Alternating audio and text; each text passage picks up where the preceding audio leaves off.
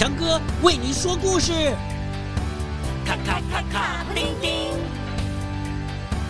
咔咔咔咔，布丁丁，全体集合，准备出发。跟着我，坐上时光机，飘上微笑的白云，飞进幻想的童话里。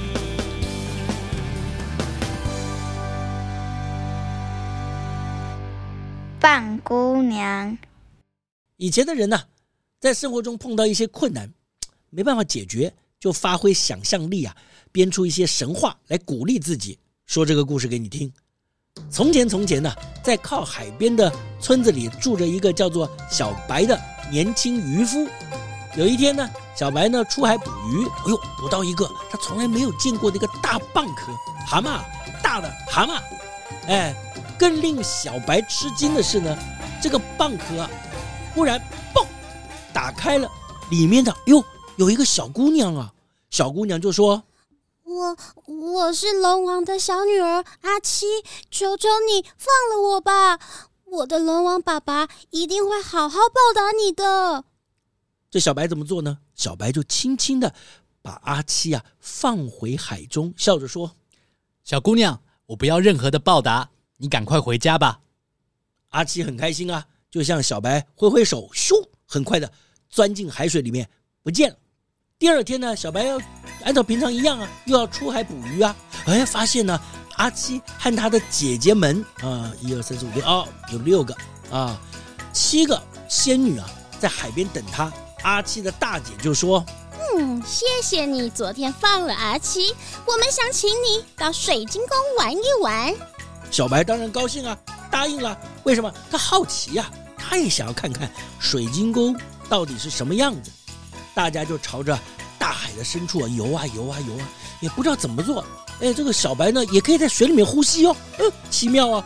就游啊游啊游啊游游，哎，不知道游了多久，黑暗的海底啊，忽然明亮起来，一座闪闪发亮的水晶宫出现在小白面前。这水晶宫里面呢，有各种美丽的珊瑚啊，大殿上还站着威武的鱼啊、虾士兵啊。阿七就对小白说：“快进来吧，我的龙王爸爸在等你哦。”哦，这龙王啊，手上拿的什么？哎呦，拿了一串珍珠项链，笑眯眯的对小白说：“哎，你是个好孩子，嗯，所以啊，我要送你一份特别的礼物。”啊，我知道你们村子的人呢，常常会得到一个大脖子病啊，脖子突然嘣大起来了，大脖子病。你只要把这串珍珠项链挂在病人的脖子上，他们的病啊很快就会好了。诶，这小白呀，听了以后当然很高兴啊，很感谢龙王啊，然后就带着这条项链离开水晶宫了。小白呢，回到家。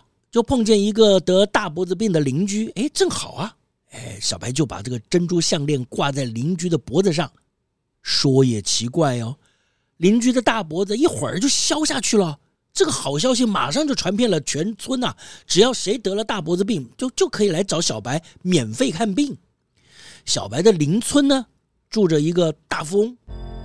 有一天，这个富翁啊，也得到了大脖子病。看啊，看医生啊，什么都没有用，不知道怎么办。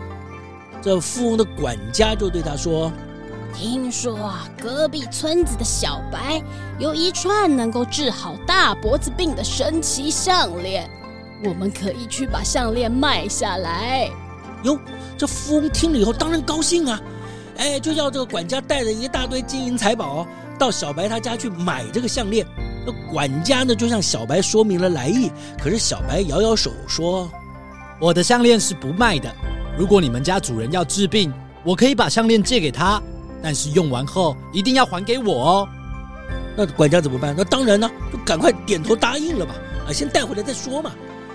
富翁呢，就带上了管家带回来的项链，大脖子病啊，哎呦，马上就好了。富翁开心的，哎呦，把项链啊，整天都挂在脖子上。哎，再也不想要把项链还给小白了。就这样了，好几个月就过去了，富翁啊一直没有啊归还项链。小白村子里的人呢，哎，陆陆续续又得了大脖子病啊，那怎么办呢？没有项链，没办法医好啊。于是呢，小白就来到富翁家，想要要回珍珠项链。没想到这个富翁居然说：“嗯，好啊，你这个偷东西的穷小子，你上次还想偷走我的珍珠项链，哎，我还没找你算账呢，现在跑到我家呃捣乱啊！嚯，这颠倒是非啊！他居然说这个珍珠项链是他的。这富翁啊，就命令仆人把小白还绑起来，然后呢，乘着船准备把小白丢在海里去喂鲨鱼。好坏哦！这个时候啊，阿七哎，很快就知道了这个消息，就请了龙王在海上吹起大风浪，天空啊一下子就变得漆黑一片啊，海上还出现了可怕的礁石，还有漩涡，这富翁的船呢、哇一下子就被吹翻了。这时候龙王派出鱼虾士兵，哎，去救了小白，富翁呢，就跌进海里淹死了，挂在他脖子上的项链一下也扯断了，沉到了海底。阿七和他的姐姐们，哎，就到海底啊去找啊，到处找，找了好久，才把散落的珍珠通通找回来了。小白说：“谢谢你们，要不是大家的帮忙，我早就被鲨鱼吃掉了，也不会找回珍珠项链，继续帮人家治病了。”阿七就说：“项链虽然找回来了，可是万一又有人想抢走它，那要怎么办呢？”阿七的姐姐很厉害哦，哎，想一想就说：“嗯，我有一个好办法。”阿七的大姐，哎，要阿七把珍珠啊磨成粉，再把这个珍珠粉呢、啊、撒在每个姐姐衣服的彩带上。当白色的珍珠粉一碰到彩带的时候，哦，奇妙的事情发生喽！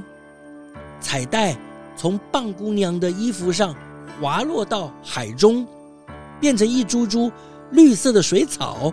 阿奇的大姐说：“只要吃下这种水草，就不会得到大脖子病啦。”于是，住在海边的村民天天都吃这种神奇的水草。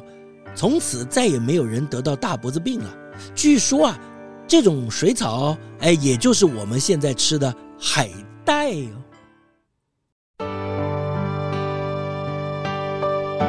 哈哈，好啦，故事就说到这里喽。为什么